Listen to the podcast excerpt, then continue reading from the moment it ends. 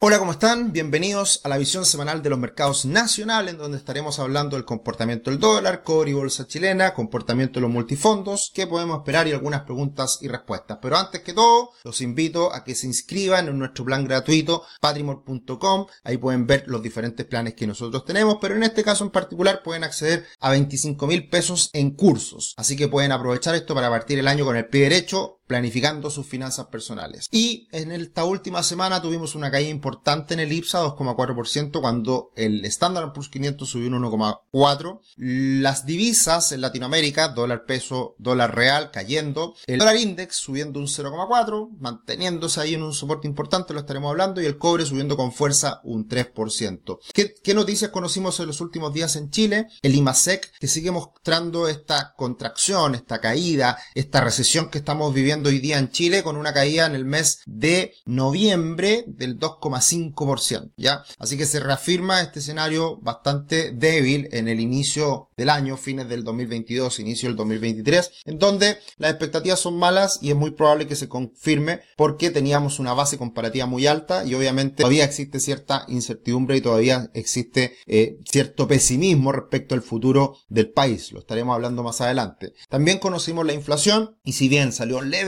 por sobre lo esperado, un 0,3 versus un 0,2 que se esperaba. De todas formas, una buena noticia porque finalizamos el año 2022 con la inflación bajo el 13%, un 12,8. Se comienza a observar una cierta caída en los precios, una buena noticia desde ese punto de vista porque obviamente esto le puede dar espacio para que el Banco Central comience a bajar las tasas y se calmen estas condiciones financieras tan adversas que hemos vivido en el último tiempo. Y en ese sentido, tuvimos a un dólar que cayó con fuerza, principalmente el día viernes en función de lo que pasaba en Estados Unidos con las cifras del ICM de servicios, que lo comentamos en la visión internacional para que vean un poquito lo que pasó a nivel global. Y la noticia, la novedad importante en el dólar peso es que se está rompiendo una directriz alcista que veníamos observando hace ya bastante tiempo. Esta ruptura de ese podría llevar al dólar perfectamente a niveles de 800 pesos, que es el siguiente soporte relevante. Y podemos entrar en una fase que ya hemos venido comentando hace rato de más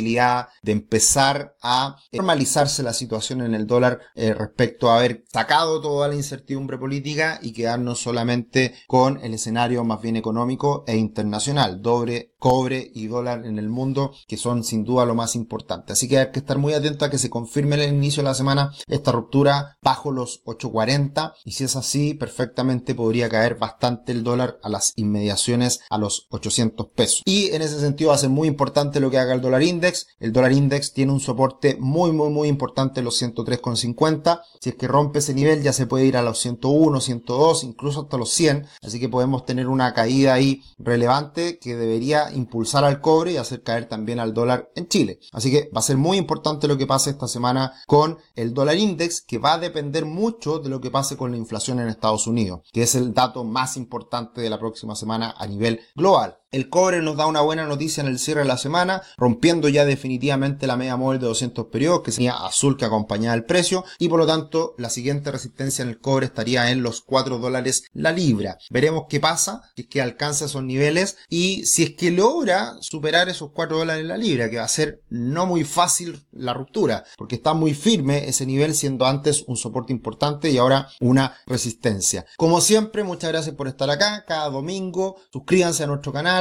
vean las diferentes secciones que hemos ido incorporando, análisis técnico todos los martes y muchas cosas más que están en nuestra página web. Hemos hecho hartos videos en lo más reciente y seguiremos haciendo hartos videos más. Sacamos una nueva sección de multifondos, así que para que la vean también está interesante una vez al mes el análisis de los multifondos. El IPSA corrigió con fuerza pero no logra romper la directriz alcista, incluso si siguiera débil en el corto plazo, existen los 5000 puntos como soporte mayor que se encuentra hoy en día en la bolsa chilena. Así que veremos cómo evoluciona, va a depender mucho lo que pase eh, con Brasil, que ha estado también de más semanas. Eh, las acciones que anduvieron mejor en la última semana, a pesar de la debilidad, Sonda, que sube más de un 12%, y se debe a que hubo un hecho esencial que está evaluando ciertos cambios estratégicos importantes, así que eso le dio algo de impulso. Por otro lado, CMPC, Falabella, BCI subiendo también dentro de las que se salvaron esta última semana. Las que caen bastante parejo, muchas acciones cayendo un 7, un 6, un 5%, así que fue una caída generalizada la última semana de la bolsa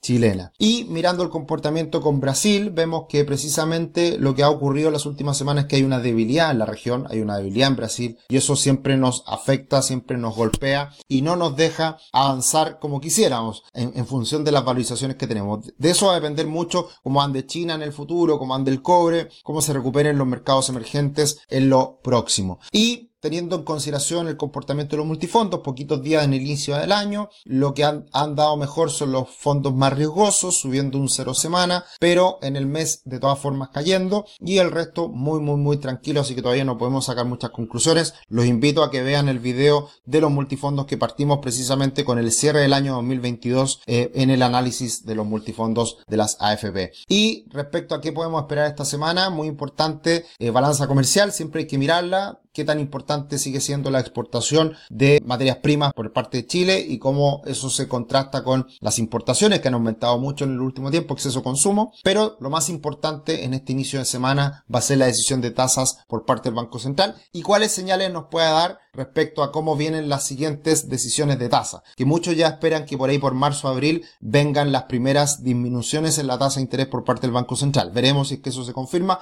Va a depender obviamente mes a mes de las cifras de inflación que se vayan conociendo. Y muy importante, esta última semana salió la encuesta CEP y la encuesta CEP lo que nos dice es que la situación económica del país está en los peores niveles históricos de mucho tiempo, en donde tenemos una situación mala, muy mala, que nunca había sido de, de esa manera en otros gobiernos, como por ejemplo Bachelet 1-2, Piñera 1-2. Y por lo tanto, eso da cuenta del pesimismo que, que existe hoy día en Chile. Y esto tiene dos lecturas. Una positiva, cuál sería la, la, visión positiva, es que cuando las perspectivas son tan malas, es difícil poder superarlas. Y por otro lado, cuando las perspectivas, y esto es lo malo, son muy malas, precisamente la gente frena el consumo, se frena la inversión y todo eso también nos termina afectando en cuanto a la evolución de la economía. Lo último que les comentamos en preguntas y respuestas, eh, bueno, muy feliz año, muchos de ustedes nos dijeron, muchas gracias por eso. La inquietud que tengo, nos dice César, eh, se podrá realizar un análisis técnico sobre los multifondos de AFP que se podría esperar de cara al futuro. Lo, estamos haciendo en la visión mensual eh, es la idea. Y también se puede hacer análisis técnico. No lo hemos hecho nunca. Vamos a ver si lo podemos hacer. Pero la idea es que podamos dar una opinión en nuestro video mensual de los multifondos y que en ese video, sin nosotros dar una opinión concreta respecto a qué hacer, que no lo podemos hacer, hoy día está prohibido, pero sí con la evidencia de manera objetiva, mirando los datos, cada uno de ustedes pueda sacar sus conclusiones. Esa es un poco la idea. Pero de todas formas estaremos hablando de eso eh, en el futuro. Eh, ¿Qué piensas eh, del ETF CF, CFM Divo? está bien diversificado, así es. Muchos de los ETF precisamente lo que hacen es diversificarse y seguir índices, por lo tanto precisamente eso es lo que buscan. Generalmente los fondos mutuos pueden tomar posiciones más agresivas en algunas cosas y se, se pueden diversificar menos, pero en el caso de los ETF generalmente son muy diversificados porque siguen índices, que precisamente eso es lo que hacen. Eso sería por esta semana, que tengan una gran semana, que sigan teniendo un muy buen inicio de año y nos vemos en el próximo video.